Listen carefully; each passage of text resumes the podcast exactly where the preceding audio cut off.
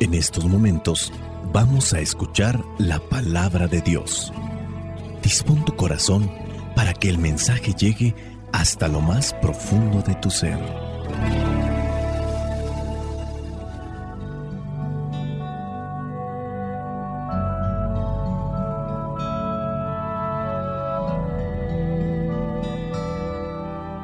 El Evangelio que la iglesia nos propone para el día de hoy corresponde a Lucas, capítulo número 9, versículos del 57 al 62.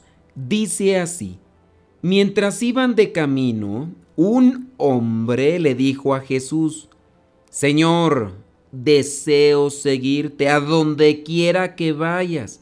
Jesús le contestó, las zorras tienen cuevas y las aves tienen nidos, pero el Hijo del Hombre no tiene dónde recostar la cabeza. Jesús le dijo a otro, sígueme. Pero él respondió, Señor, déjame ir primero a enterrar a mi padre. Jesús le contestó, deja que los muertos entierren a sus muertos. Tú ve y anuncia el reino de Dios. Otro le dijo, Señor, quiero seguirte, pero primero déjame ir a despedirme de los de mi casa. Jesús le contestó, el que pone la mano en el arado y sigue mirando atrás, no sirve para el reino de Dios. Palabra de Dios, te alabamos Señor. Escuchar tu palabra es inicio de fe ti, Señor. Meditar tu palabra es captar tu mensaje de amor. Proclamar tu palabra, Señor, es estar embebido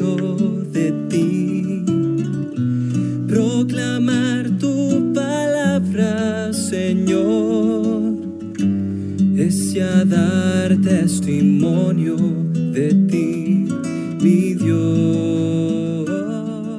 En el Evangelio que la iglesia nos presenta el día de hoy, nos da a conocer que a Jesús también le dijeron que no. No todos le decían que sí. Esto también es un reflejo de la actualidad Muchos podemos decir sí y otros tantos pueden decir no. Jesús sigue el largo y duro camino desde lo que vendría a ser la periferia de Galilea hacia la capital. Cuando va saliendo de Galilea, Jesús entra a Samaria y sigue hacia Jerusalén. Cuando va él hablando del reino de Dios, unos le entienden y otros no. Otros incluso, después de cierto tiempo, le abandonan. Pareciera ser también un reflejo. Hay personas que de repente se acercan a un templo, a una parroquia, a una capilla, escuchan al sacerdote o a quien esté predicando y puede ser que se queden ahí porque les llamó la atención. Pero cuando venga la exigencia, cuando venga el trabajo, comenzarán a irse. A Jesús también comenzaron a abandonarlo porque Jesús era exigente. No andaba queriendo decirle las cosas que quería la gente. Él hablaba conforme al reino de Dios. El reino de Dios implica compromiso, trabajo, sacrificio. Y por eso es que hay muchos que pues andan buscando lo blandito, lo ligero, lo superficial. Al comienzo de la actividad pastoral, por llamarle así, a la vida de Jesús, la vida pública, en Galilea, Jesús llamó a tres, ¿te acuerdas? A Pedro, a Santiago y a Juan. Aquí también, en lo que es este pueblo de Samaria, son a tres personas las que Jesús les hace una llamada. A la primera persona que quiere ser discípulo de Jesús, pide que se despoje de todo. No tiene dónde reclinar la cabeza, es lo que le está diciendo prácticamente. Mucho menos tiene que buscar esas seguridades del mundo. Mejor las aves tienen, mejor las zorras tienen, pero el Hijo del Hombre no tiene. Así que acá no tendrás seguridades. Tendrás que abandonarte y dejarte llevar por la providencia de Dios. Al segundo, cuando le dice que lo siga, él dice que tiene que enterrar a sus muertos. A esta segunda persona, llamada por Jesús, Jesús le pide que deje que los muertos se entierren a los muertos. Y aquí, ¿qué podemos entender? Bueno, es un dicho popular de aquel tiempo, empleado para decir, deja las cosas del pasado, no pierdas tiempo con lo que ha ocurrido, mira adelante. Cuando se ha descubierto la vida nueva en Jesús, el discípulo no debe de ocuparse de las cosas que se han quedado atrás, que han pasado en el tiempo. Deja que los muertos entierren a sus muertos. Diría el poeta de la canción, ya lo pasado, pasado. Y el tercero pide que le dejen despedir de los de su casa.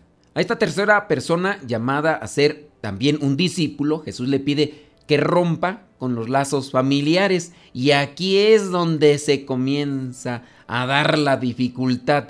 Los países tienen diferentes culturas, diferentes comportamientos y a veces se da mucha dependencia, pero demasiada dependencia de la familia. Tanto así que surge lo que se le puede llamar mamitis. Los papás a veces vienen a ser controladores, manipuladores, no quieren ver a sus hijos lejos de ellos e incluso los hacen que vivan en la misma casa. En una ocasión una persona se atrevió a decirme así, de frente, si un día mi hijo, dijo esa señora, que si un día su hijo le dijera que quería ser misionero, ella iba a buscar la manera de hacerlo desistir, porque a ella no le gustaría ver que su hijo se distancia de ella. Y la tengo muy presente porque fue también un reproche hacia mí por la manera en que estoy llevando esta vocación, porque también así me lo exige el llamado. Pero esto no es solamente entre algunos laicos, también algunos consagrados. Pareciera ser que esto es antinatural, romper con los lazos familiares. Recordemos aquel momento en el que Jesús dice, aquel que ama a su padre o a su madre más que a mí, no puede ser discípulo mío. Jesús es más exigente que el profeta Elías cuando le dijo a Eliseo que lo siguiera y Eliseo dijo, deja despedirme de los míos y Elías le dio chance, le dio la oportunidad. Ser discípulo de Jesús, ser misionero, significa también romper los lazos nacionalistas de la raza y de aquello que muchas veces puede ser bueno, pero para cuando se hace el llamado de parte de Jesús, tiene que apegarse a su voluntad. Las exigencias fundamentales que Jesús presenta como condiciones necesarias para aquel o aquella que quiere ser su discípulo, podemos encontrar tres. Ante esta situación o ante estos tres que no sabemos si al final le siguieron o no cuando escucharon la exigencia. En primero, abandonar los bienes familiares, las seguridades materiales. No hay lugar donde descansar, no tenemos nada seguro. No apegarse a los bienes que se han tenido y han acumulado en el pasado. También hay que despegarse de aquellas situaciones, aquellas situaciones que podrían traer añoranza por lo que fuimos, donde estuvimos. Y tercero, cortar con los lazos familiares. En realidad nadie, aunque lo quiera, puede cortar con los lazos familiares, ni tampoco con lo vivido en el pasado. Lo que se nos pide es saber reintegrar todo. Los bienes materiales, la vida personal y la vida familiar de forma nueva, pero alrededor del nuevo eje que es Jesús y de la buena noticia que Él nos trae. Eh, no es una cuestión literal porque al final de cuentas uno se puede desprender de los bienes materiales que ha tenido en el pasado o de las cosas, pero llegará el momento en el que vamos a tener nuevamente otros bienes materiales que estarán en función de un servicio para ayudar a los demás. No podemos decir, ¿sabes qué? Ya nunca le voy a hablar a mi mamá, ya nunca, pero nunca le voy a hablar a mis hermanos, a, a mi papá, a mis tíos, a nadie. No, hay que saber reintegrar todo alrededor del nuevo eje, que es Jesús, darles incluso un sentido. Y eso estará dando también una nueva forma a nuestra espiritualidad. En el caso, podríamos decir, no soy manipulado, no soy controlado, no me dominan. Amarás a Dios sobre todas las cosas. E incluso abrazando bien este camino de la cruz, este camino del seguimiento de Cristo, las cosas materiales se podrían valorar mejor, podría uno darles una dimensión todavía sobrenatural, es decir, que me ayuden a alcanzar lo sobrenatural, la vida eterna. La misma familia adquiriría un valor esencial y espiritual en mi vida. Yo buscaría el bien de ellos, les daría lo que me comparte Jesús en mi corazón y eso sería por encima de todo mejor que las cosas materiales o que las cosas que ofrece el mundo. Recordemos que solamente una persona así, realmente, verdaderamente libre, puede emprender el camino en pos de Cristo. Porque hablando de este éxodo, de este caminar en busca de la tierra prometida, supone entregar la propia vida a los demás. Ante el Evangelio del día de hoy tenemos que hacernos una pregunta. ¿Qué, qué me quieres decir, Señor, con esto? ¿Cómo puedo hacer realidad este Evangelio en mi vida?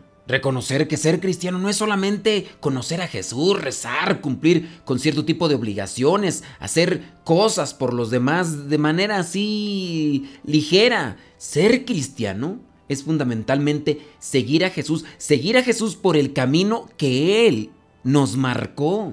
En nuestros tiempos y ante la agonía por la que cruza el mundo entero, seguir a Jesús es lo más importante, lo más urgente, lo único necesario más que enterrar a un muerto o terminar una carrera universitaria o conseguir un trabajo o alcanzar cualquier objetivo. Y con esto no estoy diciendo que no tenemos que buscar los demás, pero no tenemos que afanarnos o obsesionarnos por aquellas otras cosas que vendrían a ser una consecuencia cuando yo dejo entrar realmente a Dios en mi corazón. El seguimiento es la brújula que orienta toda nuestra vida, la familiar, la social, la comunitaria y en mi caso la vida religiosa. La pregunta aquí es cómo lo estoy viviendo, qué es lo que nos dice Dios, cómo le respondemos a Él, qué justificaciones o qué excusas estoy presentando. Algunos le dijeron, no, prácticamente, dame oportunidad de hacer esto, dame oportunidad de hacer aquello. Y no sabemos si le siguieron. Pero lo que sí podemos saber en la actualidad es si nosotros estamos dando una respuesta concreta ahí en lo práctico, en el día a día, en ese momento, en el trabajo o con nuestra familia o en la escuela, en el lugar donde te estás desenvolviendo, en los grupos de iglesia, de qué manera estamos siguiendo a Jesús. ¿Estamos dejándonos arropar por las seguridades del mundo y ya no confiamos tanto en Dios? ¿O en su caso soy de las personas que están mirando siempre al pasado? El que toma el arado y mira hacia atrás no es digno de mí. Tendremos apegos familiares que ni siquiera ayudan a tener un desarrollo vocacional, por ejemplo, los que han sido llamados a la vocación del matrimonio y ni siquiera pueden llegar a lo que vendría a ser lo digno dentro de este sacramento porque hay mucho apego, hay mucha cercanía familiar que asfixia la relación con tu pareja o con tus mismos hijos. Dios nos ilumine y nosotros nos dejemos iluminar por Él para poder comprender cuál es la exigencia del día a día en este caminar en pos de Cristo. La bendición de Dios Todopoderoso, Padre, Hijo y Espíritu Santo, descienda sobre cada uno de ustedes y les acompañe siempre. Vayamos a vivir la palabra. Lámpara es tu palabra para mis pasos, luz en mi sendero. Lámpara es tu palabra para mis pasos, luz en mi sendero. Luz, tu palabra es la luz